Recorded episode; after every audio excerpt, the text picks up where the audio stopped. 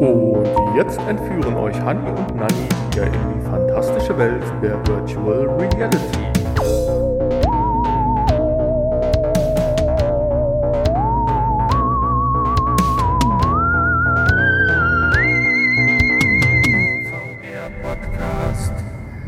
Ja, hallo und herzlich willkommen zum VR-Podcast zur Folge 205 mit dem Titel Mindestens zwei Highlights.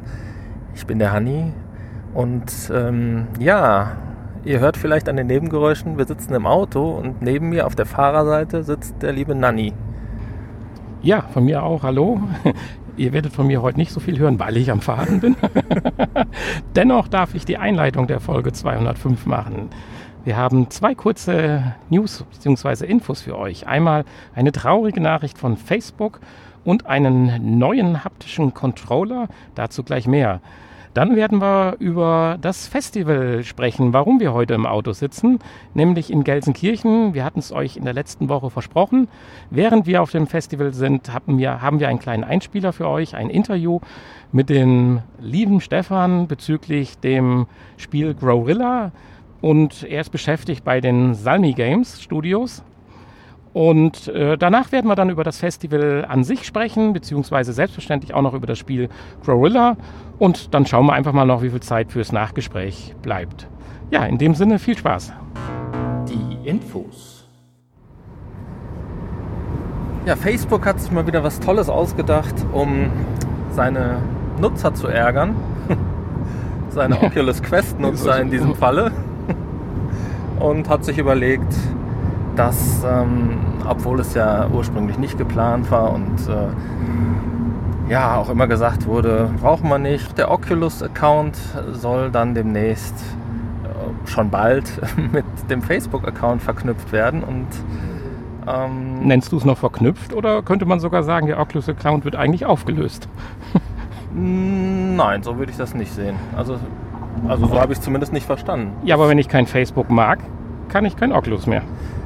Richtig, genau. Also ab, zumindest für neue Nutzer, ab Oktober, wahrscheinlich ab 1. Oktober diesen Jahres, wirst du einen Facebook-Account nutzen äh, oder haben müssen, wenn du äh, eine Oculus Quest hast und diese ähm, ja, ja, nutzen möchtest.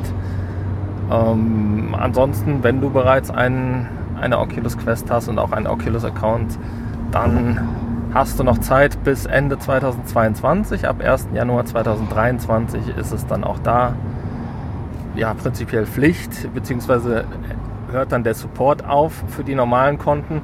Und dann kann natürlich keiner mehr garantieren, dass irgendwas funktioniert und vieles wird dann auch nicht mehr so funktionieren.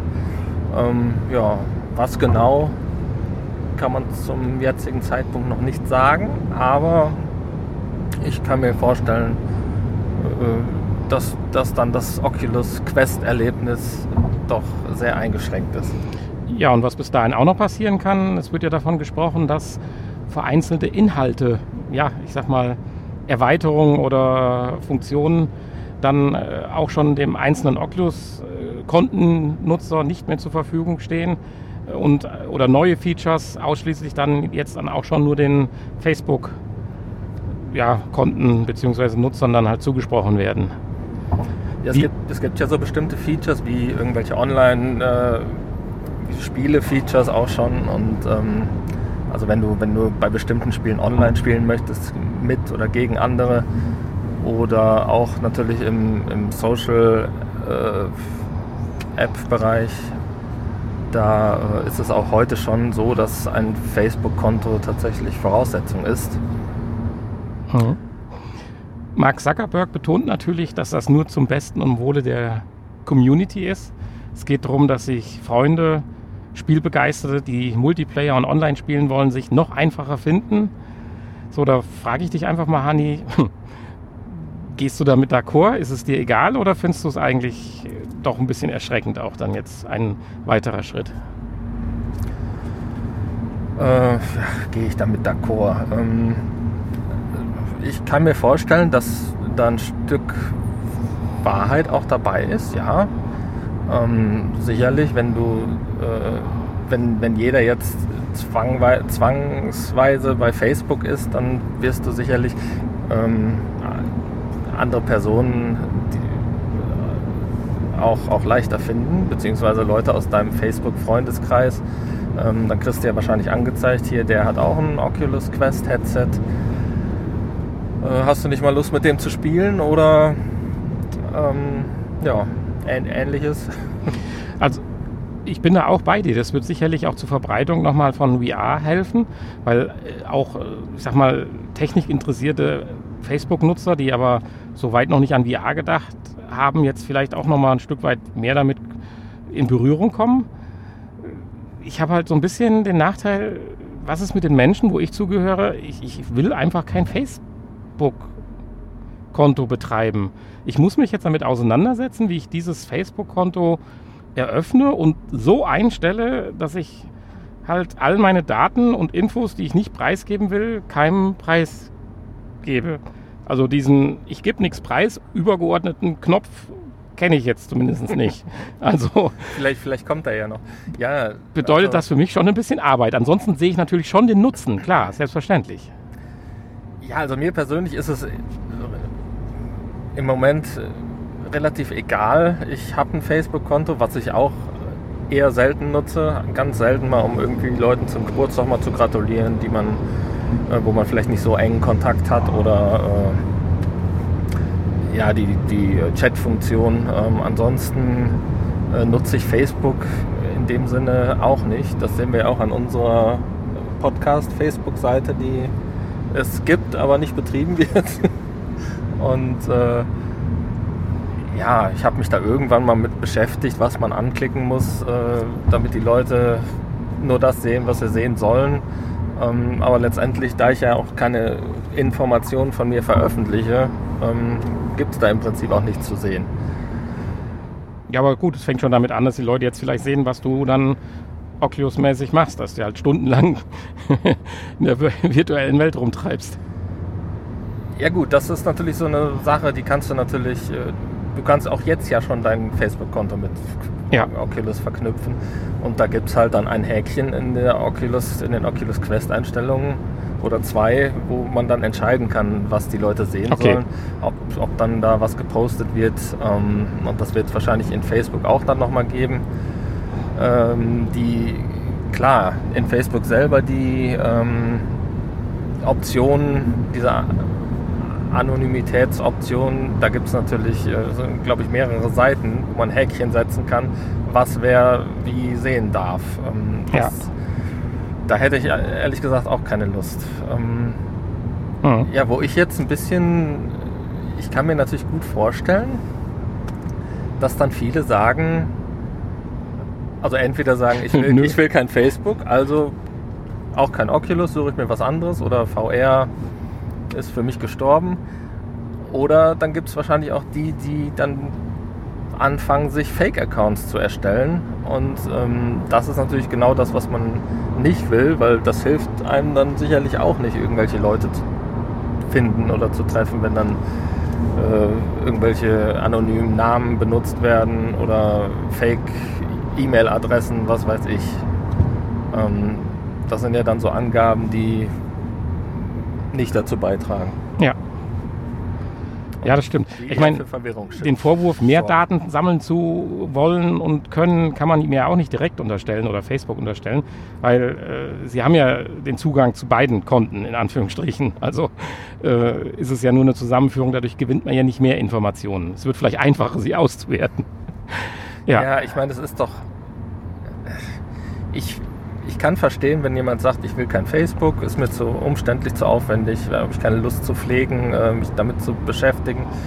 Aber wenn jetzt die Leute kommen wegen Datenschutz und äh, sagen, äh, ich will keine Daten preisgeben oder so, ja. ganz ehrlich, Gibt es noch eine Person, die nicht schon all ihre Daten ja, den gut. großen Firmen preisgegeben Jetzt hat? Jetzt entfernen wir uns sehr weit von den News. Das ist eine Grundsatzdiskussion, da hast du aber völlig recht.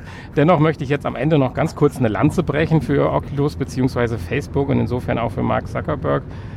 Man muss sich mal vorstellen, wo wäre VR heute, wenn es nicht von Anfang an und die immer mehr zunehmende Unterstützung von Oculus gäbe. Die, ich sag mal vorsichtig gesagt, Milliarden, die in VR gesteckt wurden. Äh, ich glaube, wir werden ein ganz trauriges Häuflein, wenn äh, da frühzeitig die Interessen abgebrochen worden wären. Ja. Also insofern dürfen wir da, glaube ich, nicht zu böse drüber sein aus der VR-Community. Das denke ich auch. Also schauen. Außerdem sind es ja auch noch ein paar Jahre. Ich bin mal gespannt, ähm, weil irgendwas müssen sie ja auch jetzt in der Hinterhand haben. Äh, ich glaube kaum, dass 2023 die Leute noch äh, großartig ähm, sich eine neue Oculus Quest kaufen, sondern da muss ja dann schon die zweite oder dritte Quest-Generation auf dem Markt sein. Ja, richtig. Also, also insofern erwarte ich da eigentlich jetzt auch demnächst dann mal eine Ankündigung für, für eine neue Oculus hm? Quest. Facebook liegt eigenes neues Headset durch. Pressemitteilung, okay. Ja, ja dann kommen wir jetzt nochmal zu was Bodenständigeren, zwischen, zu einem anständigen Stück Hardware. Das hatten wir ja noch gefunden. Ja, der Saber Grip. Ähm, so heißt es. Und äh, wird entwickelt von Tactical Haptics und ist ein Haptik-Controller in Form eines Schwertgriffes und soll dann auch entsprechend ein Schwert darstellen, beziehungsweise ähm, kann es auch natürlich etwas anderes mit einem Griff darstellen. Zum eine Beispiel Angel. Eine Angel, genau. und ähm, ja, ich habe gestern, als du die News rausgesucht hast, äh, so gesagt, ja, wie viele Schwertkampfspiele gibt es denn? Wo braucht man denn sowas? Aber da habe ich ja gar nicht an Beat selber gedacht. Das ja. ist mir eben noch eingefallen. Der hat doch mit Sicherheit auch eine schöne äh, Haptik und ein schönes äh, haptisches Feedback, vor allen Dingen dann beim Zerschlagen der Blöcke. Ja, es geht ja gerade um diesen genau. Auftreffen äh, dieses, äh, dieses Schwertes und das wird dann halt durch eine Veränderung im Griff äh, durch Gewichte und äh, ja, geometrische Veränderungen im Griff realisiert, sodass man dann zumindest in der Hand einen Schlag fühlt oder ein Schlag simuliert wird. Und nach Aussagen erster Leute, die das testen konnten, wäre das ein unheimlich immersives Gefühl, was tatsächlich äh, zu einem Schwertschlag, ich meine, ich weiß nicht, wie viele Leute schon mit einem echten Schwert geschlagen haben, aber so wie man sich es vorstellt, halt dann ja das Gefühl einem vermittelt. Ja, das ist ja mit Sicherheit dann von echten Schwertkämpfern getestet worden, so wie das ja bei diesen, bei so Rennsimulationen und so auch immer ist. Also ja. nicht von Schwertkämpfern, ja. dann halt von Rennfahrern. genau. Hier, das Eins, was mich irritiert hat, die haben ja, das ist ja praktisch das zweite oder der zweite Controller, den die entwickeln. Er sollte ja doch mit dem Ziel deutlich günstiger werden, ist er wohl nicht. Und insofern ist er jetzt wohl dann doch äh, ja, Arcadehallen und VR-Unternehmen vorbehalten. Habe ich das so richtig verstanden? Das wäre natürlich schade. Das hast du richtig verstanden, beziehungsweise ähm, wahrscheinlich, wenn du das nötige Geld hinlegst, dann äh, kriegst du das wahrscheinlich auch für den Privatgebrauch, aber äh, ja. Es muss ja dann auch unterstützt werden. Das also stimmt, Heads, ja. Headsets unterstützen es ja doch einige, aber die Spiele müssen es dann auch unterstützen halt dementsprechend. Ja, ich weiß halt nicht, wie so eine Arcade-Halle heutzutage funktioniert. Sind das wirklich noch so Automaten, wie man sie von früher kennt? Oder ja, steck, sind stecken da auch einfach irgendwelche Windows-PCs hinter und einfach nur eine schöne Kiste drum gebaut? Ja, hier geht es ja, denke ich, auch um VR-Arcades. Äh, Arcades. Ja, ja. Mit den Spielewelten halt, äh, wo wir ja auch verschiedenste okay. probiert haben oder noch probieren wollen. ja, okay. Ähm, einen Preis haben wir dementsprechend auch nicht gefunden. Ne? Können wir also nichts zu sagen. Ähm, Aber es geht weiter auf dem Sektor der Haptik. Das war ja auch ein Wunsch nachher vom Stefan geäußert, was er erwartet, was so in nächster Zeit sich im VR-Bereich für die Immersion von Spielen tun muss. Ja, aber was ich ja überhaupt nicht verstehe, ist, dass es, dass es nicht mittlerweile, wo doch Beat Saber so erfolgreich ist, äh, nicht von zig verschiedenen Herstellern irgendwelche Spezialcontroller gibt, die dann wirklich mit Oculus Quest und PC kompatibel sind. Nee, es gibt ja eigentlich nur diese Dinger zum Aufschrauben aus dem 3D-Drucker oder ja, Dinge, könnte, die man sich direkt selber drucken man kann. Man könnte sich ja auch einen, einen ganz eigenen Controller vorstellen, der Natürlich. vielleicht auch von Facebook oder von äh, Oculus oder, oder HTC oder was lizenziert ist ich von Sony. Könnte mir fast vorstellen, bis 100 Euro würdest du den auch kaufen. Definitiv, ja, auf jeden Fall. Wenn der vielleicht noch, wo man das Gewicht ein bisschen äh, modifizieren kann. Also ich hab da tolle Ideen. Also wenn da so ein Entwickler ist, der äh, Ideen möchte, dann kann er die bei mir kaufen. ähm, aber da fällt mir gerade noch ein, das können wir vielleicht gerade noch, wir hatten schon lange keine Beat Saber News mehr, wenn wir gerade noch hinten dran hängen, bevor es jetzt gleich dann zum Interview geht. Ähm, zum Interview geht es noch nicht. Es geht erst zur Vorbesprechung des Festivals. Okay. ähm, Beat Saber hat mal wieder was veröffentlicht letzte Woche. Und äh, zwar ein neues Songpack. Ja, das nur so am Rande. Ja, das waren die Infos von dieser Woche. Jetzt sind es dann doch noch drei geworden. Und ja, gleich hören wir uns mit den vorbereitenden Infos oder unserer Vorfreude auf das We Are Festival in Gelsenkirchen wieder. Honey und Nanny on Tour. Ja, wir sind jetzt 23 Kilometer vor dem Ziel, vor unserem Ziel in Gelsenkirchen, dem Places Festival, welches am Donnerstag gestartet ist, am 20. August und heute am 22. August sein Ende finden wird. heute Abend. Und ähm, ja, ich hoffe, bis dahin werden wir uns dann noch ein bisschen amüsieren dort und einige der äh, hoffentlich interessanten Bereiche. Wir wissen ja noch nicht so hundertprozentig, was uns erwartet. Aber ähm, ich hoffe, wir sehen ein paar interessante Dinge heute und äh, lernen vielleicht auch ein bisschen was Neues. Es teilt sich so ein bisschen auf in Ausstellung, in Experience und Vorträge, richtig? Richtig, ja. Also es gibt vier Bereiche, ähm, zwei Bühnen, wo Vorträge im Halbstundentakt ähm, sind. Ja, da haben wir uns ja schon mal vier Vorträge rausgesucht, die wir eventuell schaffen werden. Dazu nachher natürlich am Rückweg mehr. Aber können ja vielleicht schon mal kurz so die Themen anreißen, weil diese klingen ja schon ganz interessant. Ja, also da gibt es ähm, einmal Cloud-basierte Augmented Reality. Das ist natürlich so ein Thema, was dich sehr interessiert als Augmented Reality Fan der ersten Stunde. ähm, dann äh, ja, Trends im VR Storytelling fanden wir ganz interessant, wie wir künftig Geschichten in immersiven Welten erzählen. Und ähm, Serious Gaming in VR. Äh, ja. Ja, und dann wollten wir noch von der echten Welt in die VR-Welt und zurück in die echte.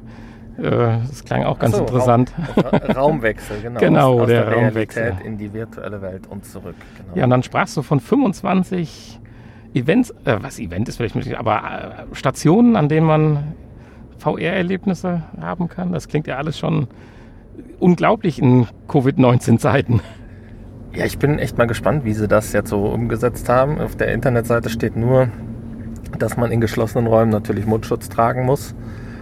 Ähm, ja, wenn man sich das so anguckt, dann sieht das ja doch eher nach so kleinen Stationen aus. Also das haben die ja, glaube ich, alles in irgendwelchen Ladenlokalen an der Bochumer Straße ähm, also du meinst jetzt integriert. so im, im, Schulladen ist dann mal so genau. eine Oculus Quest zum Aufsetzen, um die Erfahrung. Ja, so, so stelle ich mir das vor. Ich bin mal, bin mal gespannt, ob es dann vielleicht doch anders ist, aber. Ja, dann äh, hoffe ich auch, dass eine Station irgendwo in der Pommesbude ist. Ich habe Hunger. Also das sind, sind, dann so diese Erfahrungen entlang der Bochumer Straße, wo man dann ähm, ja, kleine VR-Erfahrungen haben kann. Und dann gibt es natürlich noch den Wissenschaftspark. Ähm, das ist dann ein etwas größerer Bereich, wo dann äh, ja halt so eine große Ausstellung, wo man, wo man dann äh, wahrscheinlich sich viele Dinge angucken kann. Viel zum Gucken da bin ich, bin ich mal gespannt. Ähm ja, und ich denke, am Rückweg gleich können wir ganz, ganz, ganz viel erzählen. Ob von dem, was wir jetzt gesagt haben, wissen wir nicht, aber erzählen können wir, glaube ich, ganz, ganz viel. Und darauf freue ich mich auch schon. Und bis dahin, wie versprochen in der Einleitung, dürft ihr euch mit einem netten Interview mit dem Stefan vergnügen. Und ich sage von mir aus, bevor ich mich jetzt hier mal ein bisschen aufs Abbiegen und so konzentrieren muss, bis später. Ja, von mir auch. Bis später nach dem jetzt folgenden Interview. Viel Spaß. Interview. Ja, wir haben heute den Stefan bei uns zu Gast per Skype zugeschaltet. Unser erstes Skype-Interview. Und ich sag mal Hallo. Hallo. Stell dich doch einfach mal kurz vor. Was machst du? Wo kommst du her? Genau, also ich bin Stefan Helle. Ich arbeite bei Salmi Games. Wir sind jetzt schon seit einigen Jahren eigentlich in der VR-Branche tätig. Unser letzter veröffentlichter Titel war Growrilla. Äh, irgendwie sind wir in die Schiene gerutscht, dass wir ähm, öfter Gorilla-Spiele ähm, machen. Also das vorletzte Spiel war, äh, hieß Late for Work und war auch mit einem Gorilla. Äh, ein asymmetrisches Multiplayer-Spiel. Und Gorilla geht jetzt eher in die Richtung Roguelite, aber ähm, gestartet als ein Gorilla und der Twist ist, dass du als kleiner Gorilla startest und immer mehr anwächst, bis du groß wirst, also bis du 10 Meter groß bist. Und genau, ich war Hauptentwickler bei der, als Programmierer bei dem Spiel, bin genau, bin Programmierer und das war eigentlich das Wichtigste für den Anfang. Ja, jetzt hast du direkt auch schon die wichtigste Frage die, war, die wie groß Frage, wird Corolla? Dazu gleich aber so, vielleicht noch ein bisschen mehr. Ja. Kein Problem. Aber vielleicht noch was Persönliches. Wie bist du denn generell zur Programmierung beziehungsweise im Speziellen, was uns interessiert, zu VR dann gekommen? Ähm, zu VR bin ich schon früh gekommen, eigentlich schon an der Uni. Ähm, Im DevKit 2 war das damals und ich war total begeistert natürlich, was was Neues war. Und an der Uni ist eh immer gut, wenn man was Neues macht. Habe dann meine Masterarbeit auch, äh, meine Bachelorarbeit damals auch im Bereich VR geschrieben. Und genau, eigentlich in den Firmen, die ich gearbeitet, in denen ich gearbeitet habe, hatte ich dann eher zufällig eigentlich immer mit VR auch zu tun. Ja, und das heißt dann vor dem eigentlichen Studium schon Privatkontakt mit VR gehabt oder eher dann über Studium, weil man sich generell für die Thematik interessiert hat? Nee, eigentlich über Studium, ja. Ähm, damals mit DevKit 2 und so war es ja auch noch nicht so bekannt. Und ich habe das halt auf Messen das erste Mal gesehen, habe dann zum ersten Mal VR kennengelernt und war eben begeistert. Ja, so war es bei uns eigentlich äh, fast auch, ne? Ja, richtig. Also doch definitiv über Messen und die Thematik an sich, weil wir haben auch begonnen zu einer Zeit, wo man sicherlich nicht so den Zugriff als äh, Consumer an VR-Technik hatte, sondern eher hinter Schaufenstern den Virtual Boy von 1994. Ah, okay. Ja, das, das war leider vor meiner Zeit. Äh, Habe ich damals noch nichts vom VR mitbekommen. Ja, das Spiel Crowilla, ganz kurz wurde es ja schon vorgestellt. Wie geht es da im Detail so ein bisschen um die Story oder sowas? Was kann man, was darf man verraten? Also ich denke, im Kern geht es eben um einen, um einen Gorilla, der aus einer Militärbasis ausgebrochen ist, jetzt vom Militär verfolgt wird und ähm, aufgrund eines Unfalls ähm, hat er die Fähigkeit erlangt, ähm, rapide zu wachsen und ein Ziel im Spiel ist, möglichst viel zu essen und dann vom kleinen Gorilla bis zu einem 10 Meter hohen King Kong zu werden und dann Rache am Militär zu nehmen. und der Kerngedanke ist eigentlich einfach, dass in VR dieser, dieses Spiel mit der Perspektive, dass man als kleiner Gorilla startet und am Ende die Objekte, die vorher riesengroß waren, nur noch ganz klein sind. Das funktioniert ja auch schon ganz gut. Ne? Ja, gerade so in wie nennt man es beim Gorilla, in Ausbaustufe 4, 5. äh, da ist es dann schon interessant, wie sich die Perspektive dann doch ändert. Man, man könnte sich natürlich noch größer vorstellen. Ne? Also ja, schade ist, dass bei 6 Ende ist. vielleicht ein Update geplant. ein Upgrade. Ja, das ist tatsächlich von der, von der technischen Seite auch gar nicht so leicht. Ähm, wir hatten ja auch dann diskrete Wachstumsstufen weil im Detail kommen dann tatsächlich immer ziemlich viele Probleme von der technischen Seite. Ja, wie kommt man denn generell auf die Idee, so ein Spiel zu machen? Ist das mal genau, in, einer, wer, wer in, einer, einsam, in einer einsamen Stunde geboren oder stand das auf der To-Do-Liste? das ist eigentlich eine gute Frage. Ähm, unser vorheriges Spiel war ja Late for Work, in dem es eben einen riesigen Gorilla gab. Und ähm, andere Spieler konnten am Monitor mit Gamepad und Tastatur dann die Panzer und die Flieger übernehmen. Und eigentlich waren wir einfach Fan von King Kong und wir wollten eine ja. King Kong-Simulation. Und Gorilla ist eigentlich nur durch Zufall entstanden, da wir in dem Spiel einen Spielmodus eingebaut haben, wo man klein ist und wir dann die Idee hatten, dass es einfach cool wäre, in VR zu wachsen. Und mein Chef ist großer Fan von Katamari Damashi und ich weiß nicht, ob ihr das kennt. Ja, kennen schon, ja.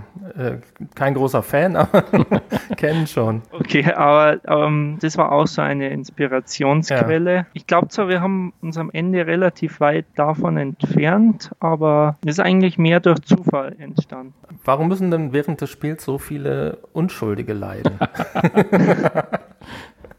das, äh, Pärchen, was ich sonnt auf der Liege, finde ich besonders schön.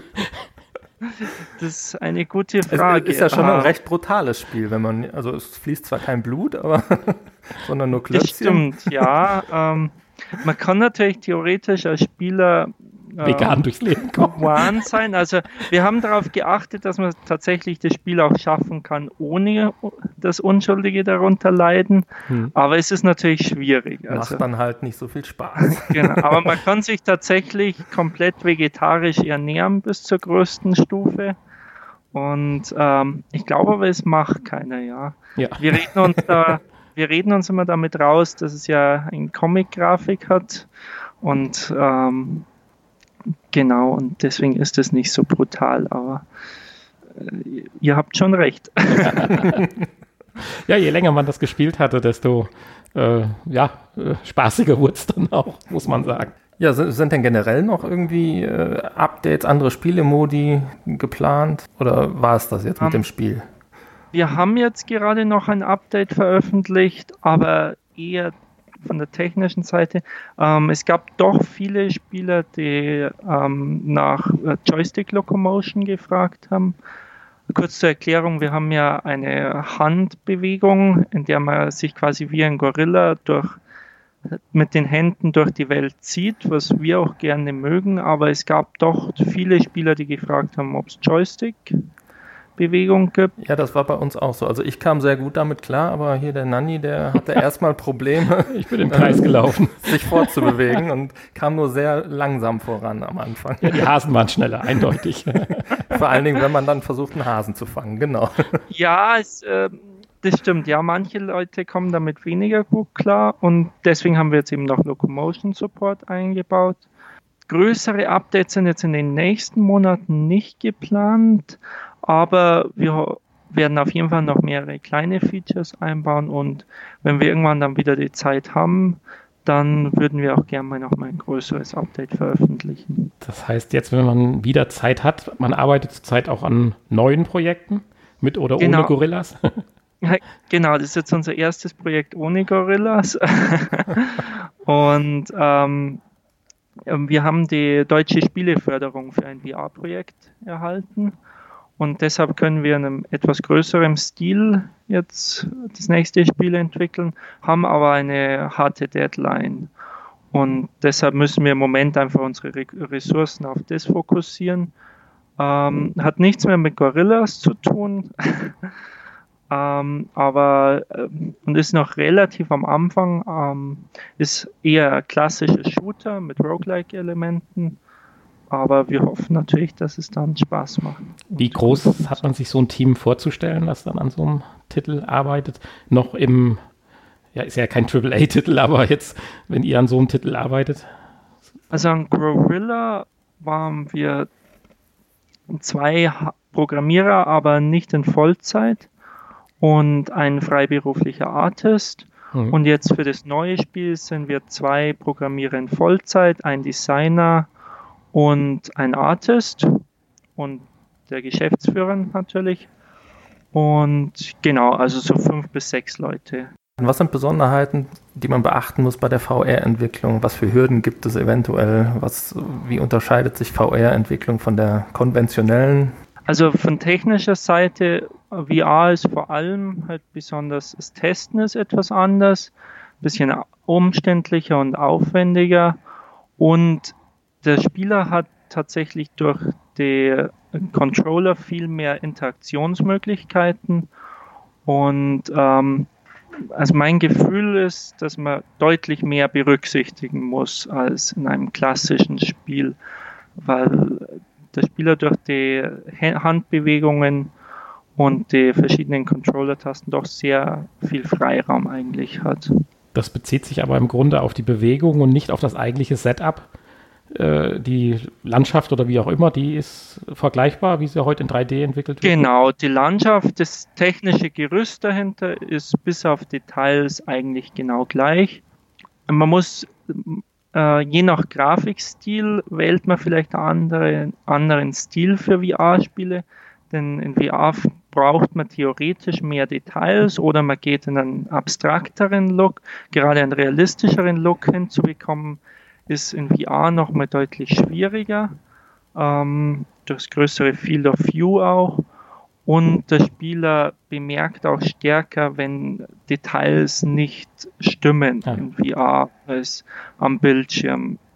Gerade wenn Objekte zum Beispiel nicht physikalisch sind. Das ist in VR deutlich störender als in einem normalen Ego-Shooter am PC oder auf der PlayStation. Mhm. Da kommen wir auch direkt für mich zu einer ganz wichtigen Frage, die ich noch stellen wollte. Was glaubst du, sind für die nächsten Monate oder auch ein, zwei Jahre die wichtigsten Innovationen oder auf was wartet man als Entwickler? Was muss ich endlich tun? Was muss im Consumer-Bereich Einzug erhalten? Also für uns war tatsächlich jetzt die Quest schon ein wichtiger Schritt. Ähm, wir als Entwickler würden natürlich sehnlichst auf ein Produkt warten, das so zugänglich ist wie die Quest, aber deutlich mehr Performance bietet. Denn die Quest ist doch extrem limitiert und ähm, die, zum Beispiel die Rift mit den Sensoren ist doch auch noch viel Setup oder die Vive und das würden wir uns auf jeden Fall wünschen. Das, das heißt aber auch, Performance, das geht es ja immer nur um Leistung. Äh, was ich jetzt auch allen meinte oder ansprach, sind zum Beispiel, dass jetzt irgendwann mal Eye-Tracking zum Beispiel zum Standard wird und damit auch äh, die Berechnungsmethode, dass halt, ich sag mal, der Fokus fokussiert wird und scharf gerechnet wird und ich sag mal, das Umfeld dadurch dann etwas äh, ja, stiefmütterlicher behandelt werden kann und so Rechenkapazitäten äh, gespart werden diese Features halt so, was man so ah, okay. immer mal wieder hört, was so an, an ja, Neuerungen, Patenten und so weiter mhm. äh, erzählt werden, aber man nie weiß, wann sie kommen. Gut, an der Ecke würden wir natürlich ganz sehnlichst auf haptische, mehr haptisches Feedback warten, aber das ist wahrscheinlich noch weiter in der Zukunft. Und ähm, Finger-Tracking ohne Controller wäre auf jeden Fall auch ein großer Schritt. Die Quest an sich kann es ja schon stückchenweise. Genau, die hat mehr. ja jetzt diese Beta-Version ja. ohne Controller, genau. Und ich denke, das ist schon ein interessanter Schritt. Und ansonsten natürlich, was das Allerschlimmste oder worauf wir auch noch ähm, warten, ist, dass man mehr Bewegungsfreiheit in VR hätte. Denn gerade die Bewegung ist nach wie vor meiner Ansicht nach das Beschränkendste an VR. Und wenn es natürlich wirklich mal irgendwann zugängliche äh, Tretmühlen oder irgendwelche innovativen Lösungen in der Richtung. Genau, oder Rollschuhe, wenn das mal wirklich gut funktionieren würde, das würde natürlich unser Leben auch deutlich ja. und würde uns deutlich mehr Möglichkeiten auch geben. Ja, das merkt man ja, wenn man einmal eine Arkade besucht hat, wo man zumindest mal, ich sag mal, 100 Quadratmeter oder so zur Verfügung hat. Das ist gleich ein ganz anderes Erlebnis nochmal. Genau, ja. Äh, was glaubst du, wird es auch über kurz oder lang zum Streaming kommen? Ich sag mal Stadia oder Microsoft oder wer, welche auch immer. Es gibt ja immer mehr Streaming-Dienste auch für Spiele, die mitunter ja ganz gut funktionieren. Wird das ein Thema sein? Ich als Consumer würde auf sowas warten, aber vielleicht kannst du als Entwickler sagen, nein, das ist noch in weiter Ferne, weil die und die Hürden gibt es.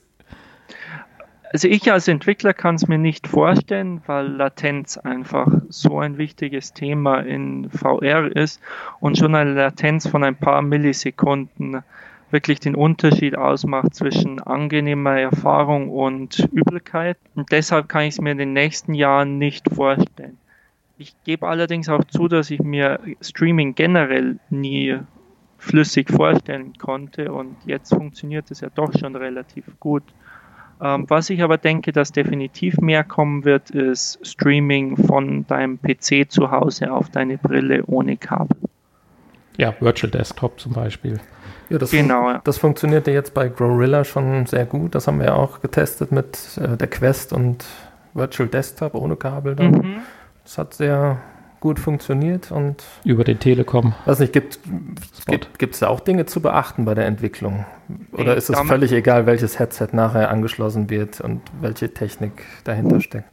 Das ist uns tatsächlich völlig egal. Also wir hatten auch das Feedback, das mit der Oculus Link zum Beispiel funktioniert, ähm, bevor wir überhaupt selbst eine Quest hatten. Und ähm, da muss man tatsächlich sagen, dass auch Steam wirklich sehr dahinter ist und Steam VR erleichtert uns die Arbeit ungemein.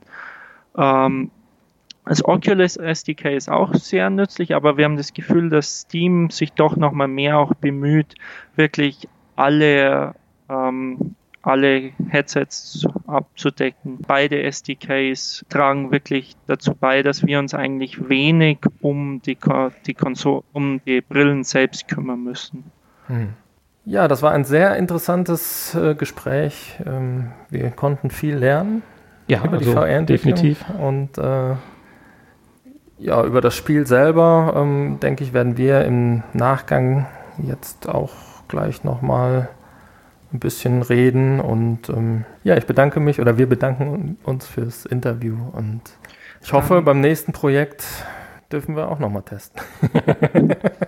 Gerne und ich bedanke mich auch für das Interview und ähm, dann noch einen schönen Tag. Spieletests. Ja, wir haben jetzt 18.26 Uhr und unser Places Festival gut überstanden. Wir hatten viel Spaß. Aber ihr habt ja gerade das Interview über Growrilla gehört. Und wir wollen natürlich jetzt auch erstmal über Growrilla sprechen. Oder? Die Zeit nehmen wir uns natürlich noch, auch natürlich. wenn wir völlig gehypt und aufgeregt sind, natürlich noch über das Festival zu sprechen. Aber die Zeit über Growrilla zu sprechen, nehmen wir uns natürlich auch noch sehr gerne. Ja, wir haben es gespielt und äh, zwar die Steam-Version. Ich weiß gar nicht, ob es eine andere gibt. Ähm, aber der Stefan sagte ja auch irgendwas von der Quest. Insofern äh, wird es da vielleicht, zumindest ist da vielleicht was geplant. Ja, wir haben auf jeden Fall die Steam-Version gespielt und das Ganze mit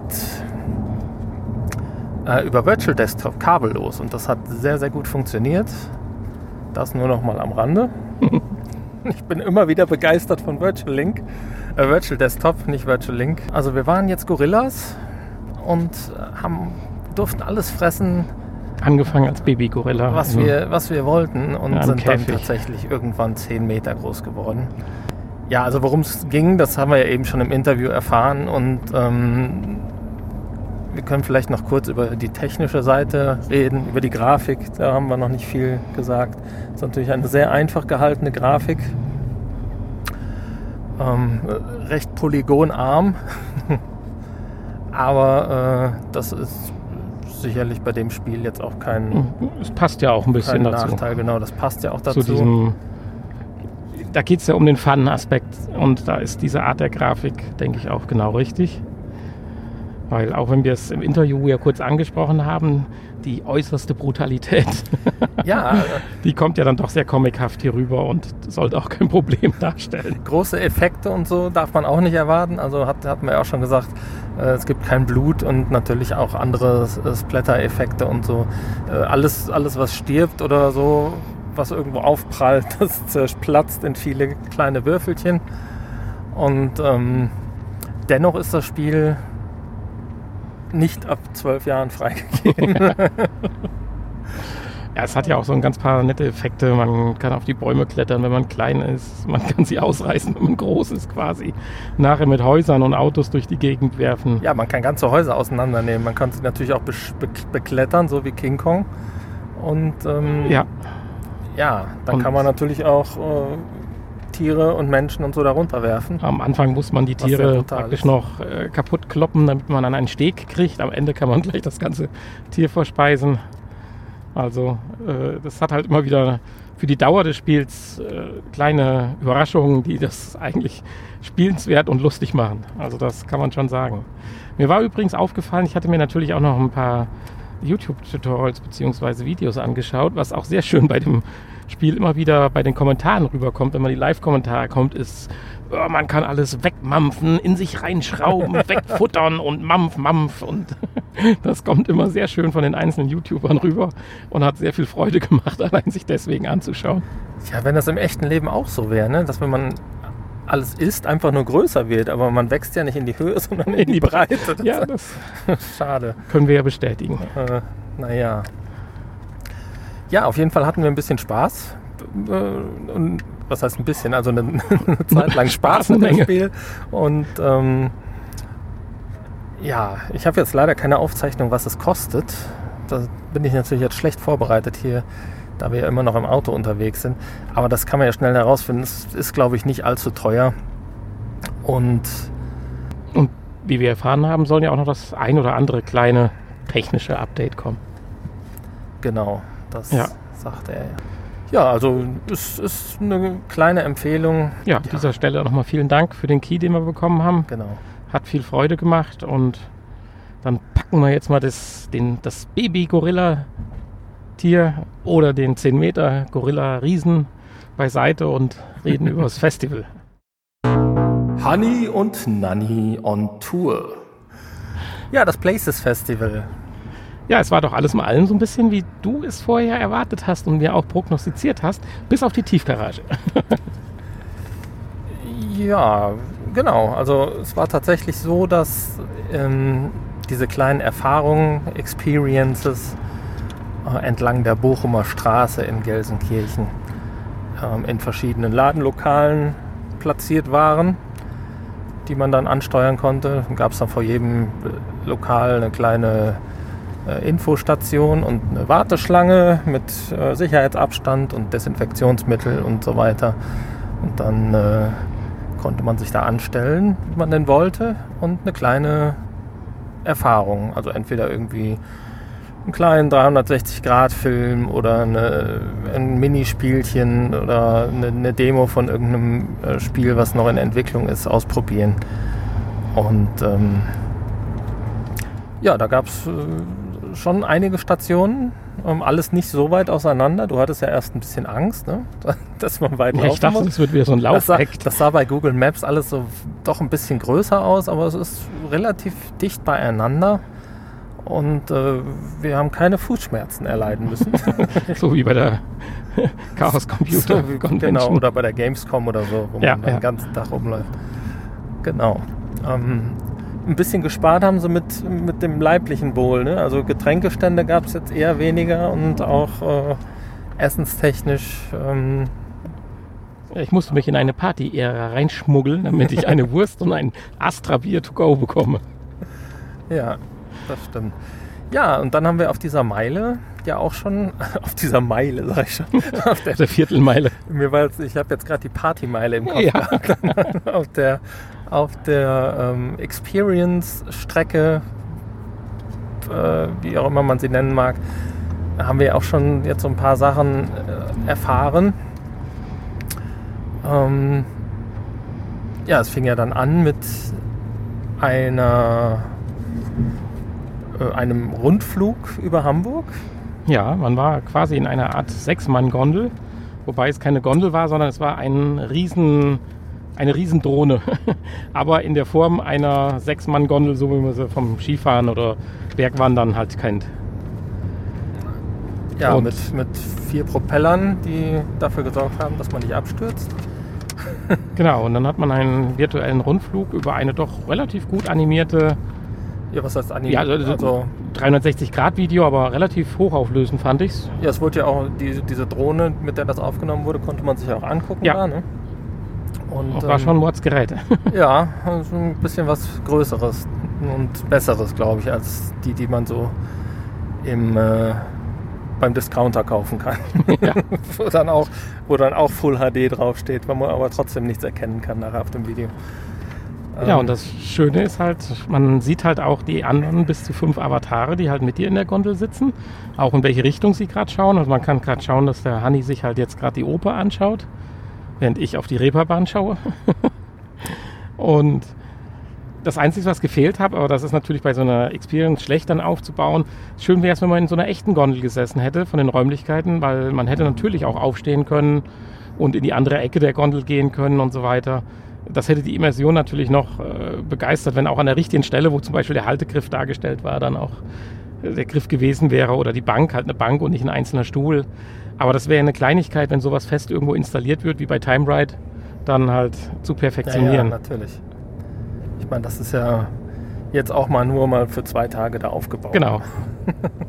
Das war unser Einstieg. Das war unser Einstieg, genau. Dann äh, hatten wir ein kurzes Gespräch und haben uns dann gegen äh, eine Teilnahme entschieden, weil wir ja unseren ersten Vortrag nicht verpassen wollten. Ähm, da ging es um Local Paper Small Town. Das ist da, so ein kleines Spiele-Demo, wo man miteinander, ähm, der eine mit VR, der andere mit einer Tageszeitung. Mit, einem, mit einer Papiertageszeitung in der Hand äh, zusammen äh, Rätsel lösen muss. Wir haben da ein bisschen zugeschaut, ähm, den anderen, die da gespielt haben, über die Schulter geschaut und äh, ja, man kann, man kann natürlich nicht alles machen. Wir hatten ja auch nur begrenzt Zeit heute. Ja, dann kamen wir auch schon zu unserem ersten Vortrag. Da ging es dann um cloud-basierte Augmented Reality. Das war also doch ein ganz interessanter Vortrag. Der eigentliche äh, ja, Vortragshalten ja, war leider in der Tiefgarage, wo wir später noch kommen, äh, abtrünnig gewesen, sodass dieser Vortrag kurzer, äh, kurzfristig durch jemanden anders übernommen werden musste. Ein CEO von irgendeiner, keine Ahnung, schon langjährigen äh, VR-Entwicklungsschmiede. Ja, von Markus Rall. Ja, und äh, der hat uns natürlich was richtig Interessantes erzählt. Äh, natürlich über das die typischen Dinge, äh, cloud-basierte Augmented Reality, was mit HoloLens und so weiter möglich ist. Aber das Highlight, und das werden wir dann gleich zum Schluss des Podcasts noch sagen, damit auch jeder hier bis zum Ende dran bleibt. Ich sage nur so viel, es hat wieder mit einem abgebissenen Apfel zu tun. Das kam dann tatsächlich auch in dem Vortrag drin vor und allein deswegen hat es sich gelohnt. Ja, und dann sind wir direkt sitzen geblieben. Man ja. konnte schön auf so Pappboxen sitzen und äh, die, das Publikum war sehr überschaubar. Ähm, dank Corona äh, war nur Platz für, glaube 23 oder 25 Zuschauer. Und es war nicht ausgebucht. Es war nicht ausgebucht. Also, ja, inwiefern das jetzt mit Corona zu tun hat oder einfach, ob das dann dem Thema, den Themen geschuldet war oder generell VR ähm, oder der zu, zu wenigen Werbung im Vorfeld. Man weiß es nicht. Naja, auf jeden Fall ging es dann um eine Software äh, auf Space. Auf Space, genau. Auf space.net. Ähm, ja, der Vortrag hieß Raumwechsel aus der Realität in die virtuelle Welt und zurück von Felix Hansen. Ja, letztendlich hatten die ja jetzt damit keine ganz neue Idee, sondern es war sowas wie eine, ich sag mal, PlayStation Sports Bar oder hier unseren Rummelplatz, wo man in verschiedene Räume und so weiter reingehen kann. Aber hier natürlich das Ganze auf ernsterer Basis. Äh, wobei, wobei, es da auch, ich, ich habe äh, vor kurzem mich noch ein bisschen da mal eingelesen. Ähm, auch da gibt es im professionellen Bereich und äh, gibt es auch schon einige Softwaremodelle, die, die das so oder so ähnlich machen. Ja, also ich fand die hier halt interessant und das weiß ich halt nicht, wie das da bei den Mitbewerbern dann ist, dass alles äh, browserbasiert ist. Du brauchst also keine App, kein Zugang, kein gar nichts dir runterladen oder vorinstallieren, sondern kannst über deinen Browser direkt diesen Offspace besuchen, kannst dir da dann deinen Avatar anlegen und kannst dann praktisch in einer künstlichen Über äh, Umgebung, die erstmal auch noch sehr abstrakt gehalten ist, dort verschiedene, ja, ich sag mal, Ebenen besuchen. Von äh, Kaufbereiche, wo du theoretisch Sachen kaufen kannst. Es wurde gezeigt, dass in diese Software ganz einfach 3D-Modelle, was weiß ich, vom Turnschuh, den du verkaufen willst, einbetten kannst. Dann gab es Bereiche, wo Musik und Film gezeigt wird. Ganz interessant dann auch im, Zuge, im Sinne von Corona und wenn man von Zoom weg will, Bereiche, wo du Konferenzen durchführen kannst, wo du zum Beispiel zusammen mit mehreren Leuten in einem Raum an einem Whiteboard arbeiten kannst. Das fand ich also ganz interessant. Also praktisch so, als wenn man wirklich eine kleine Konferenz hat und an einem Whiteboard halt äh, die Arbeitsschritte der, des Projektes für die kommenden Wochen oder so festhält. Und äh, das ist dann schon nicht schlecht. Und das Ganze wurde ja auch damit ein bisschen untermalt und untermauert, dass es immersiv ist, weil es halt dann auch absoluten 3D-Sound hat. Heißt also, die Leute, die rechts neben dir stehen, kommen von rechts. Das kennen wir ja alles aus den Spielen im Prinzip schon lange, lange. Aber äh, wie so oft sind die Spiele uns immer einen Schritt voraus oder dieser Technik einen Schritt voraus, wie in der Pornoindustrie. Und äh, ja, ich fand es interessant. Hanni war da ein bisschen gelangweilt. Ja, ich war insofern gelangweilt, als dass die Technik sehr schlecht war. Zwischendurch hat man einfach mal gar nichts verstanden. Äh, da der ähm, Hauptredner jetzt auch nicht da auf der Bühne stand, sondern in Berlin saß und das Ganze. Via Offspace? Genau. Ähm, ja, also da brach dann zwischendurch mal die Sprachverbindung ab oder dann war auch mal das Bild weg. Wobei da wahrscheinlich Offspace nichts zu kann, der, sondern. Der, der auf der Bühne stand, der hatte, da hätte man, dem hätte man vielleicht auch mal ein Mikro geben können. Also ja.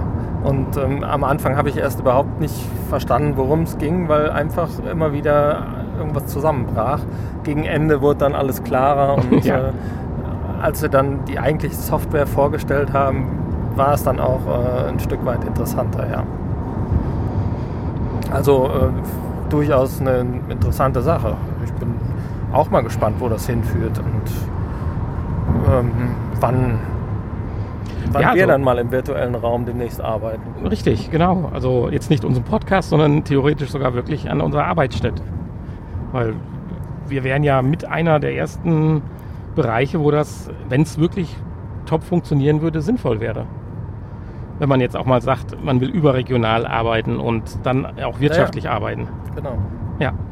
Ja, und danach hatten wir genug von Vorträgen, weil es gab doch so viel zu entdecken. Ja, wir wollten ja erst noch eigentlich äh, uns da so ein paar andere Vorträge auf der anderen Bühne anschauen, aber die andere Bühne, ähm, da konnte man nur durchs Fenster gucken, weil äh, da man doch auf sehr engem Raum hätte sitzen müssen, ähm, beziehungsweise sich den Livestream dann auf dem auf dem Fernseher hätte man sich angucken können. Ähm, ja, das haben wir uns dann erstmal geschenkt und sind dann weitergelaufen. Wir haben dann die Empfehlung vom Infostand bekommen, dass doch der WDR-Truck eine gute Anlaufstelle wäre und dass man da noch ein bisschen was erleben konnte, könnte. Genau. Wer übrigens diese anderen Berichte von dieser anderen Stage äh, sich anschauen will, die gibt es als Videostream, muss man einfach mal googeln. Ja, ich hoffe, dass es die auch nachher ja, noch das gehe ich von aus. Also von, von der Stage, wo wir jetzt waren, da wurde ja scheinbar nichts gestreamt. Nein, das nein. Äh, war zwar auch angekündigt, aber ja, ohne Mikro, das ist ja schon alleine. Nein, also da hat es auch keine Audioaufnahme gegeben, das macht keinen Sinn. Ja, naja, dann waren wir am WDR-Truck. Aber bei, dem, bei der zweiten Bühne waren ja professionelle Kameras. Das, äh, ja, ja, klar, ja. das ging ja gar nicht anders. Ähm, ja, am WDR-Truck, da konnte man dann in drei verschiedenen Erfahrungen das, äh, den Kohlebergbau im Ruhrgebiet erfahren oder etwas drüber erfahren oder auch am eigenen Leib erfahren, je nachdem, für was man sich entschieden hat. Ja, ob man 1D, 2D oder 3D wollte. 4D.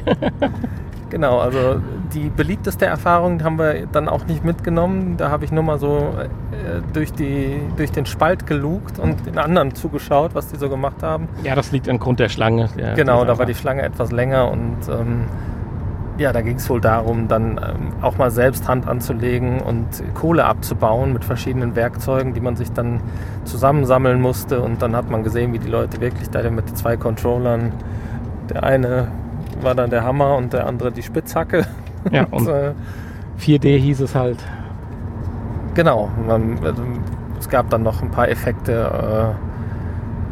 Äh, eine, eine, Wärmelampe, die dann für, für die entsprechende Hitze da unten unter Tage sorgte. Wind ein bisschen. Wind und äh, eine Nebelmaschine, wofür ja, auch immer. Wofür die Nebelmaschine? Wahrscheinlich für die Zuschauer, damit die auch ein ja. bisschen Effekt hatten. Also wenn man mit mehreren Personen da war, so als Familie oder so, dann durften die anderen äh, natürlich mit reinkommen auf die Zuschauerbank. Ähm, ja, äh, wie gesagt, das haben wir nur von außen gesehen und dann habe ich mich in die Schlange angestellt für den äh, ja, Grubenrundgang und du dich in die Schlange für den 360-Grad-Film. Grubenrundfahrt. für die Grubenrundfahrt. Ja, ich saß in einer Lore oder sowas ähnliches, wie man das nennt, und wurde von Station zu Station gefahren, äh, von dem Abbaubereich, von, ich sag mal, da, wo die Mittagspause machen, äh, zu technischen Anlagen, zur Luftaufbereitung. Und da gab es dann dieses ganz einfache Prinzip, äh, du fokussierst mit den Augen einen Punkt, bis er aufleuchtet und dann kriegst du da nähere Erklärungen zu und so hangelst du dich durch dieses 360-Grad-Video. Das hatte aber ganz klar Qualität von Stand Oculus Go vor zwei Jahren oder sowas. Der Inhalt war super interessant, definitiv. Also es war noch nicht mal ein Video, sondern es waren wahrscheinlich ja nur einzelne 360-Grad-Fotos dann, von denen du dich, durch die du dich durchgehangelt hast. Äh, nein, es war äh, die Fahrt an sich war ein Video, definitiv. Okay. War relativ gut ge gerendert. Gerade die Übergänge, wo du ja sonst diese Flecken, schwarzen Flecken hast, die waren gut weggearbeitet. Äh, an den Stationen dann, wenn du dann in einzelne Bereiche nochmal reingeschaut hast, da hattest du dann, ich sag mal, so ein bisschen bewegliche Fotos. Also Fotos, wenn du von links nach rechts geguckt hattest, haben die sich ein bisschen bewegt, da konntest du dich dann aber nicht rumdrehen. Aber die Fahrt an sich, das war schon ein richtiges 360-Grad-Video, aber relativ matschig. Okay. Ja, ähm, bei mir, bei meiner 360 Grad Berg, äh, also nee, 360 Grad nicht, also auch, aber mein, mein Bergwerksrundgang. Ich musste selber gehen, ich wurde nicht, nicht äh, dadurch gefahren. Ähm, hatte dafür aber auch ein bisschen bessere Grafik, die mir geboten wurde. Also äh, da wurde scheinbar das ganze Bergwerk per 3D-Laserscanning eingescannt und ähm, ja, also von der Grafik war ich sehr positiv überrascht und auch von den Texturen. Man konnte alles prima lesen, alle Hinweisschilder und so weiter. Ähm, ich weiß nicht, inwiefern da dann noch nachgearbeitet wurde. Die äh, Dame, die mich da mit dem Headset versorgt hat, die hatte ich äh, nachher noch mal so ein bisschen gefragt, aber die konnte mir nicht so viele Dinge beantworten zur technischen Seite. ja, es waren recht junge Mädels. Ich habe es daran gemerkt, wir hatten leichte Kontro bzw. Steuerungsprobleme mit dem Touchpad. Das lief nicht und dieser Laptop hatte halt noch so, ich weiß gar nicht mehr, wie die Dinge heißen, Track Stick. In der Mitte dieser rote Punkt hatten früher IBM-Laptops. Ja. Und mit dem Ding mussten sie nicht mehr umzugehen. Sie strichen immer drüber. Und ich sagte so, nee, nee, hier drücken. Das kommt aus der Generation, wo ich noch jung war. Und äh, hat sich dann dafür bedankt. weil anscheinend irgendwie die, der Treiber fürs Pad ausgefallen war. Aber das nur am Rande, das war mein kleines Highlight. Ich konnte helfen. Naja, auf jeden Fall, ähm, ich stand dann in diesem Bergwerk und ähm, man hat dann hier und da gesehen, dass äh, feinere Teile wie, wie mal so Schläuche oder Kabel, äh, die dann ähm, irgendwo runterhingen, dass die dann teilweise nicht ganz hundertprozentig gescannt waren. Ähm, daran hat man dann äh, gesehen, dass das nicht handmodelliert war. Ähm, ja, aber umso cooler. Genau, aber es sah richtig, richtig gut aus und vor allen Dingen, äh, man konnte dann da per Teleportation äh, sich durchbewegen. Ähm, in einige Bereiche kam man natürlich so einfach nicht rein, aber mehr oder weniger war es dann auch ein vorgegebener Weg mit Pfeilen gekennzeichnet.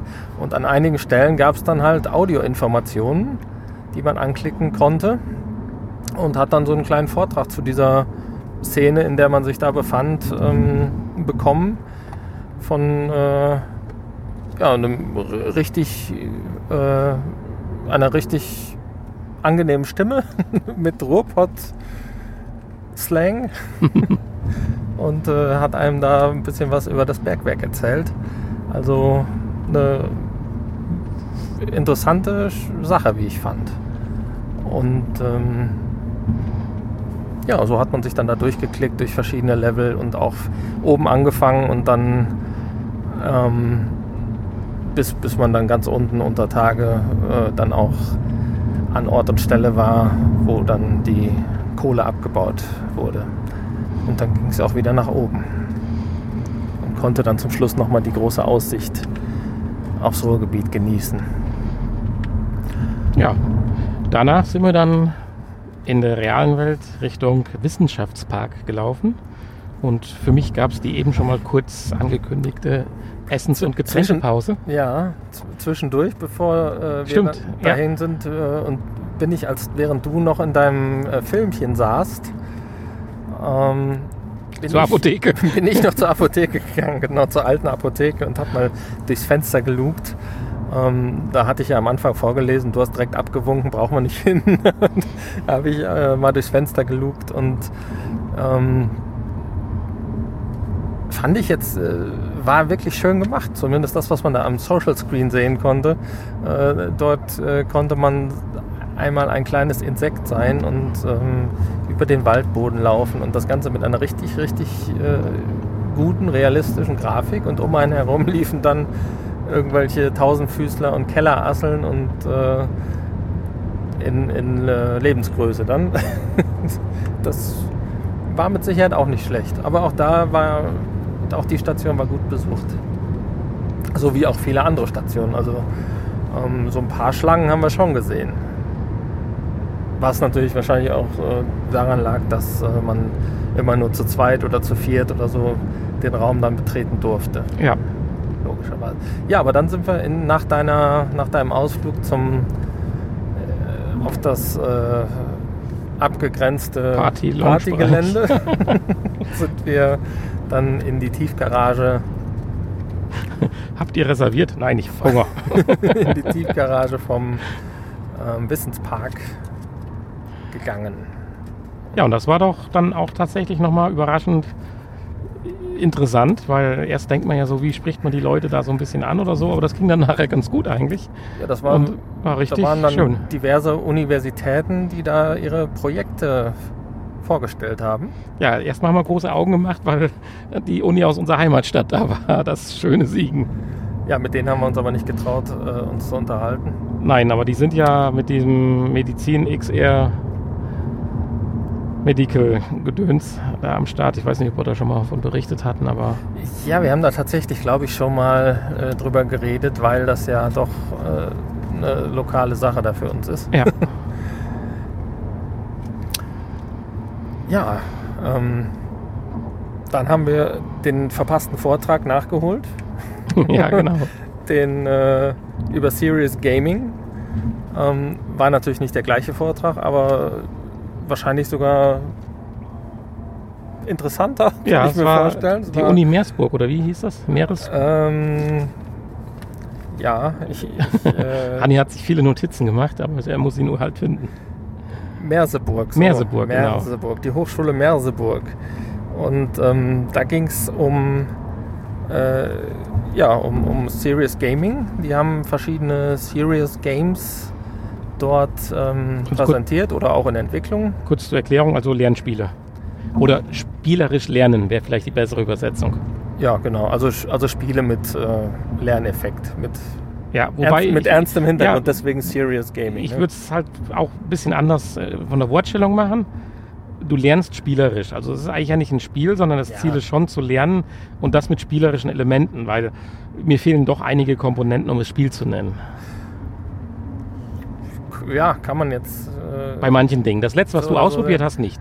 Das war dann klasse, klassisch ja, schon ein Spiel. Natürlich, es kommt natürlich darauf an, äh, wer jetzt genau die Zielgruppe ist. Also, ja. Es gab ja dann die Anwendungen, die tatsächlich dann auch für Schüler, für die siebte Klasse entwickelt waren. Einmal diese, ähm, wo es darum geht, wo es darum geht, um, um Gold. Warum man Gold, äh, warum man Gold nicht fälschen kann. kann genau. ähm, und äh, die andere Sache, die ich dann nachher ausprobiert habe,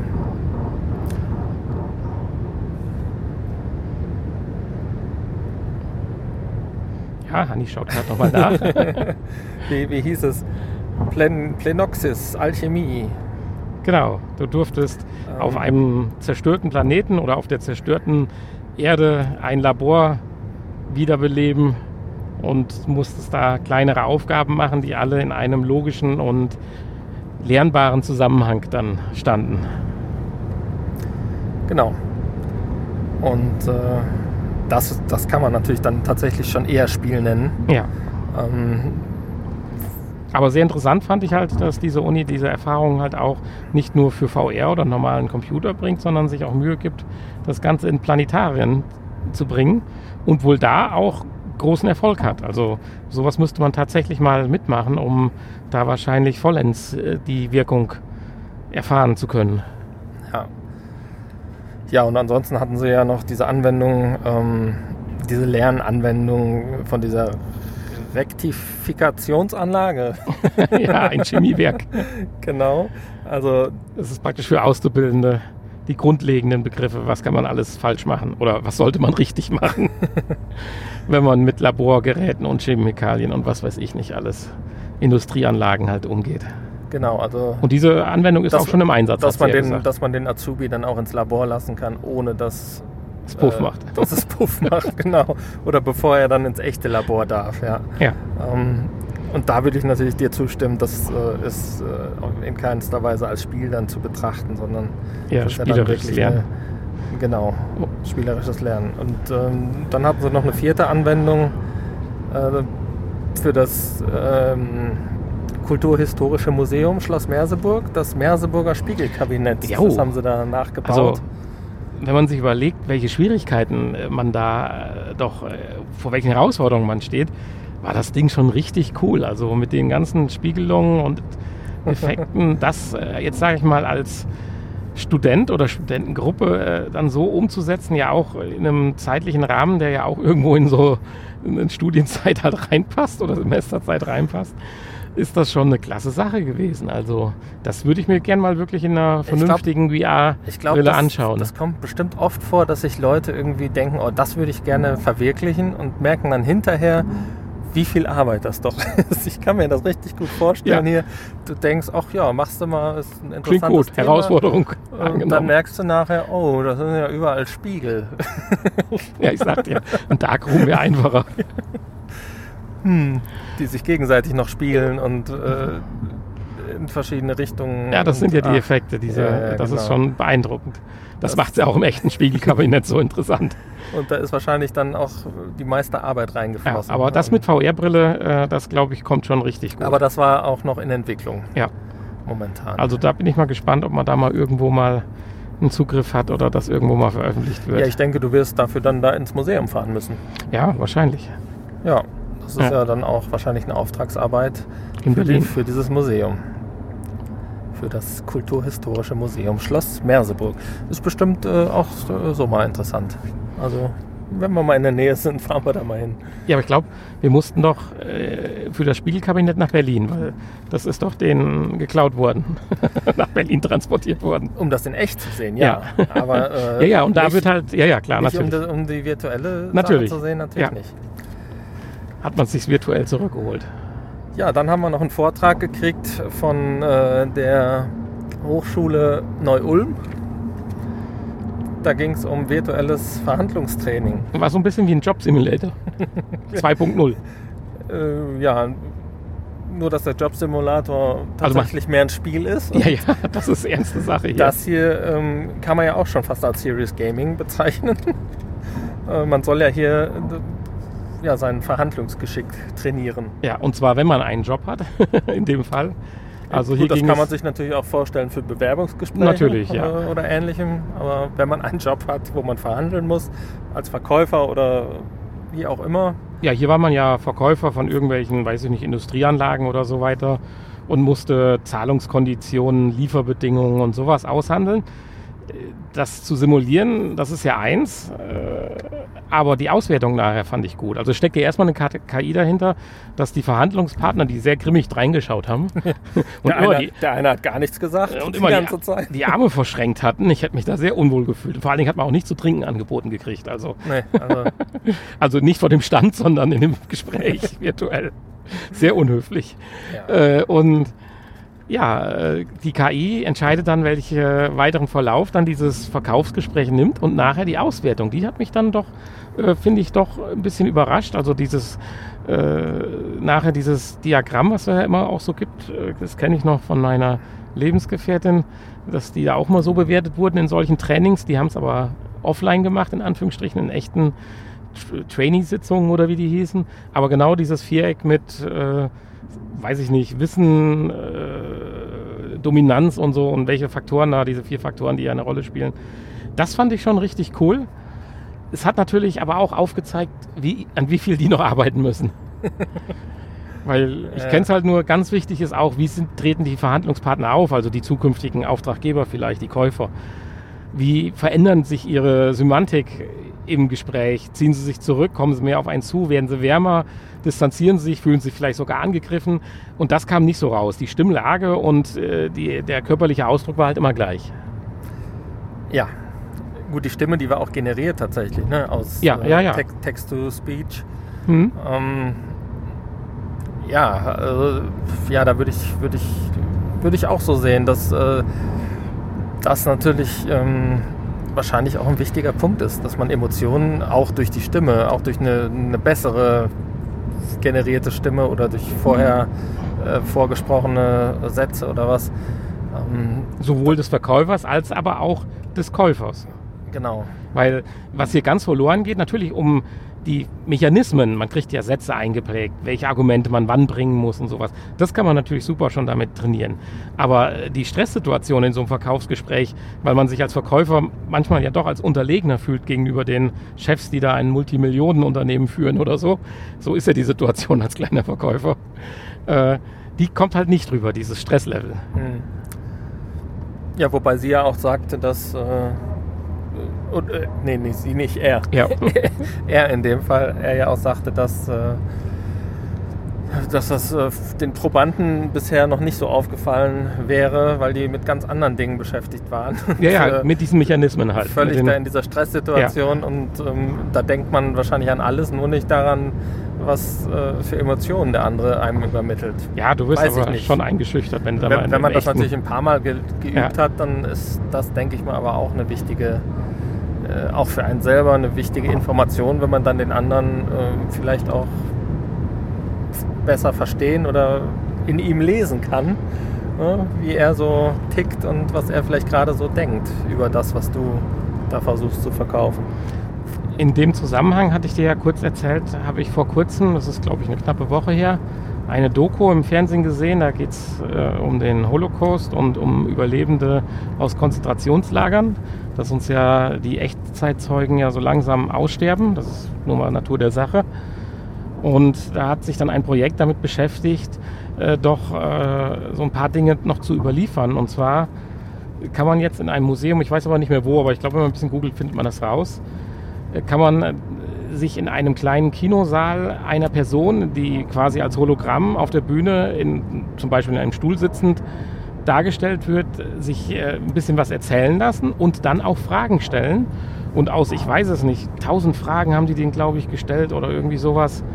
Nee, 10.000 Fragen waren es genau. Die wurden 10 Tage interviewt. Da habe ich mir gedacht, Mensch, die müssen fast 1000 Fragen am Tag gemacht haben. Äh, sucht die KI dann die passende Antwort raus, sodass du praktisch mit diesem Hologramm in, mit der Gruppe sprechen kannst, als wenn diese Person, die dann vielleicht schon in 5, 6, 7 oder 10 Jahren gestorben ist, Mhm. halt äh, doch noch real da sitzen würde und mit den vollen Emotionen das Erlebnis halt rüberbringt. Also das war schon schwer beeindruckend, aber das geht ja so in die gleiche Richtung. Halt durch eigene gesprochene Sätze muss die KI entscheiden, was mache ich jetzt als nächstes. Ja. ja, ich denke, da wird uns noch einiges bevorstehen. Und jetzt, wo die ganzen KIs und so immer besser werden. Ja, bevorstehen, das könnte passieren. La Elon Musk.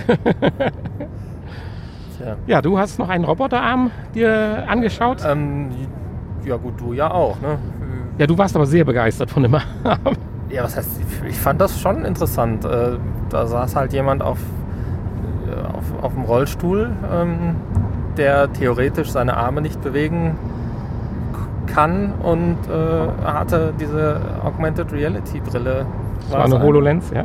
eine auf und konnte damit einen Roboterarm steuern und ähm, ja, so, so Bauklötze greifen.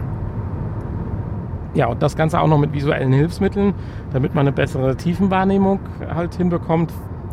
Wurden zusätzlich halt dann virtuell mit der HoloLens dann ja äh, Steuerungshilfsmittel eingeblendet, woran man dann sieht, wo sich dann theoretisch dieser Arm, der einem dann das Leben erleichtern soll, gerade so räumlich befindet, damit er nicht hinter die Tasse greift, sondern Ja. die Tasse dann auch erwischt. Ja, das ist natürlich auch sowas, was äh, noch relativ am Anfang steht, würde ich jetzt mal sagen. Es ist noch nicht massentauglich. Ja, die Roboterarme und alles, Ja, das muss ja auch halt- dann mobil und so werden. Ist halt schwierig. Ne? Ich weiß nicht, ob du so ein Ding dann später mal am Rollstuhl dran hast oder das ist ja.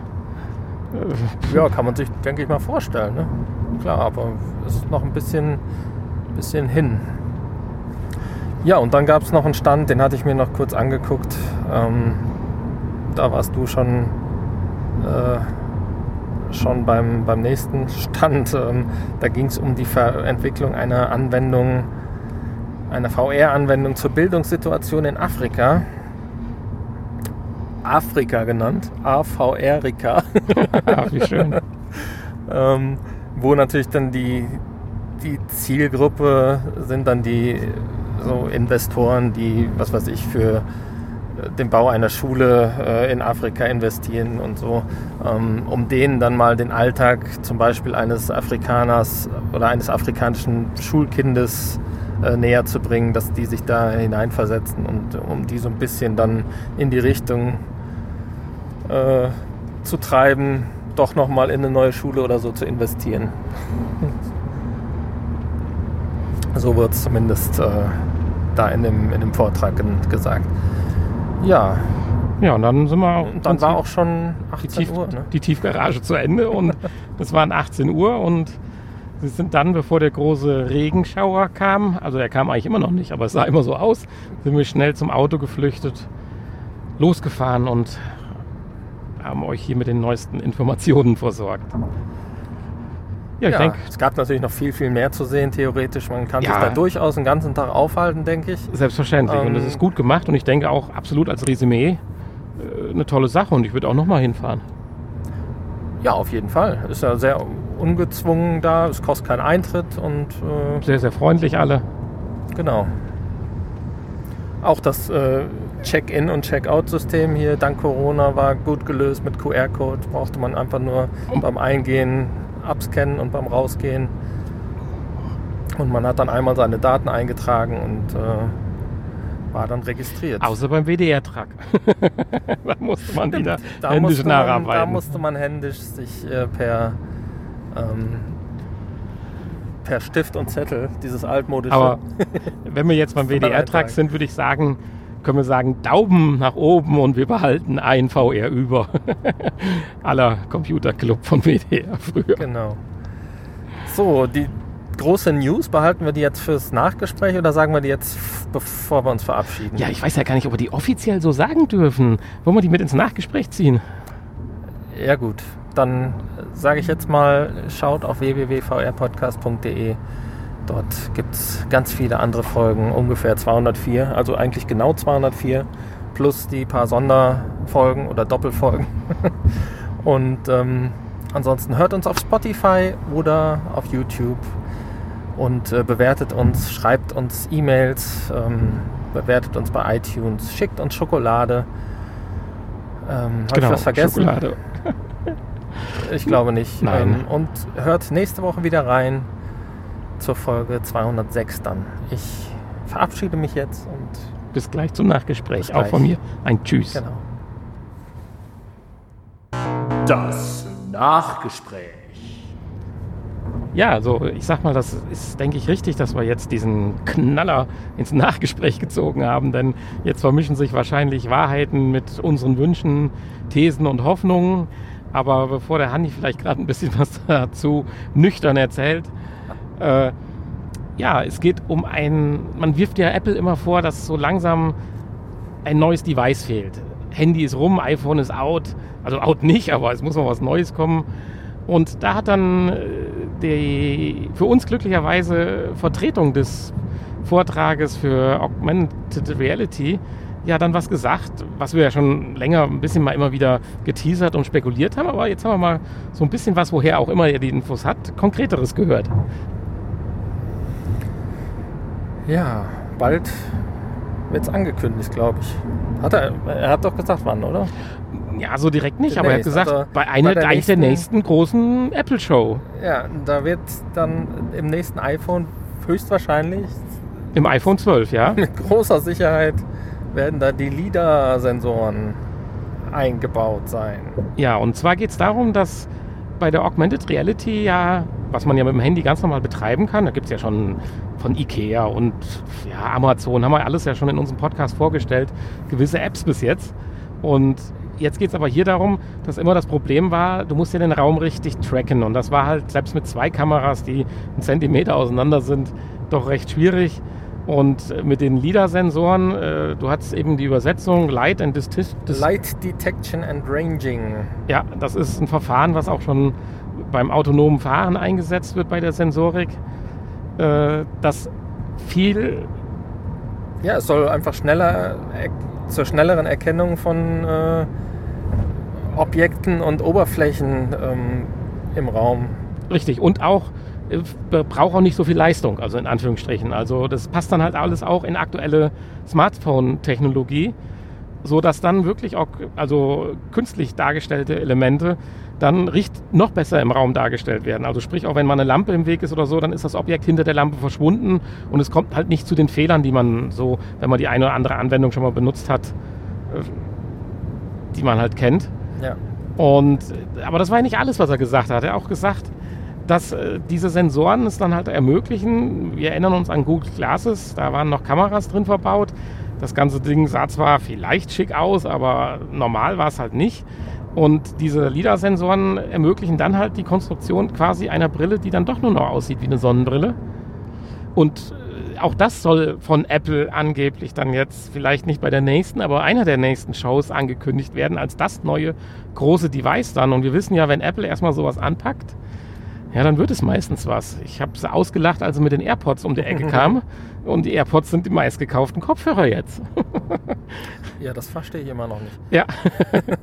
die Apple Watch wurde ich, habe ich am Anfang ausgelacht. Mittlerweile ist es angeblich die beste und tollste und meistverkaufte Smartwatch. Hm. Und er sagt ja auch schon, das Ökosystem baut Apple, aber natürlich auch Google und Amazon jetzt schon dafür auf, weil man will hauptsächlich natürlich in den Commercial-Bereich. Ja. Jetzt ist er platt, Hani. ja, also ich, ich werde mir aber dennoch kein Apple-Gerät kaufen, weißt du? Ja, das wird auch. Es ist wahrscheinlich in deinem S20 Ultra schon drin. Und du wirst ja, bei, wird, wird, freigeschaltet. Du kriegst. Ja, Moment mal, ganz ehrlich. Ich habe irgendwo bei irgendeinem Handy habe ich sowas wie Tiefensensor gelesen. Ich weiß aber nicht, was damit jetzt gemeint ist, ob das dieser LIDAR-Sensor ist. Aber jetzt mal ganz ehrlich, das Ding hat vier Kameras, fünf. Da wird da wohl irgendwas. Da wird ja wohl eine oder? Light and Detection Range machen können, ne? Nee, aber äh, nee. fünf Kameras oder ich weiß nicht, ob das oder vier Kameras und ein Blitz wird wohl ausreichen, um ordentlich die Objekte im Raum zu platzieren, oder? Nee. nee. Nein, also ich glaube, das ist auf optischer Ebene, wenn du äh, keine entfernungsbasierten Messpunkte hast, wie jetzt ein Laserscanning oder so, ist das, glaube ich, aus der Optik heraus ein 3D-Bild zu rechnen richtig, richtig schwierig, um zu verstehen, was steht jetzt im Vordergrund, was im Hintergrund, wo hört das eine Objekt an, auf was ist für sich ein eigenstehendes Objekt und so weiter. Ich glaube, das ist richtig, richtig schwierig, vor allen Dingen, wenn gerade mal die Linsen da einen Zentimeter auseinander sind. Und äh, da ist natürlich dann so ein LIDAR-Sensor eine ganz andere Hausnummer, weil der kriegt ja praktisch punktgenau gesagt, wie weit dann diese Stelle wirklich entfernt ist. Und wenn das künstliche Objekt, was du einfügst, dann 10 cm weiter entfernt ist, dann wird es davon verdeckt. Es sei denn, es wäre aus Glas. Ja. Das wäre interessant. Und es werden ja auch verschiedene Oberflächenarten ne, äh, gescannt scheinbar. Ja. Also das ist ja dann auch nochmal sowas. Wenn dann ein Objekt in, äh, im Wasser verschwindet oder in der ja, da bin ich gespannt. In der Wattekiste oder auf dem Stroh, dann, äh, obwohl da muss ja die Realität verändert werden. Ja, das glaube ich. Dass das, jetzt wird es spooky. ja, jedenfalls bin ich da echt gespannt drauf. Das ist der nächste Schritt. Die Realität wird mit verändert. Also ich bin ja kein Apple-Fanboy, aber so eine Show, wo die nochmal so einen richtigen Knaller rausbringen, würde ich den auch gönnen. Zumal ja dann auch die anderen an Mansard ziehen. Ja, natürlich. Also so als Vorreiter. Ich meine, irgendwer muss ja dann auch die Dinge mal testen, ne? Den Beta-Test machen.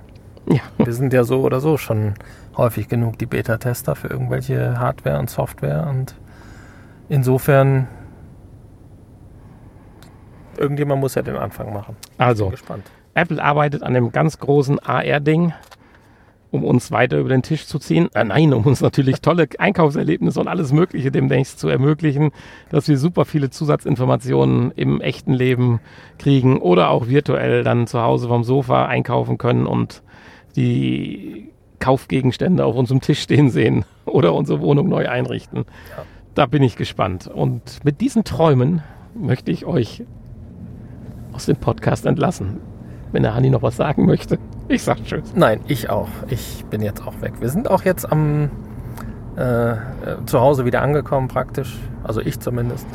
Insofern danke fürs Zuhören und wir hören uns nächste Woche. Tschüss. Tschüss.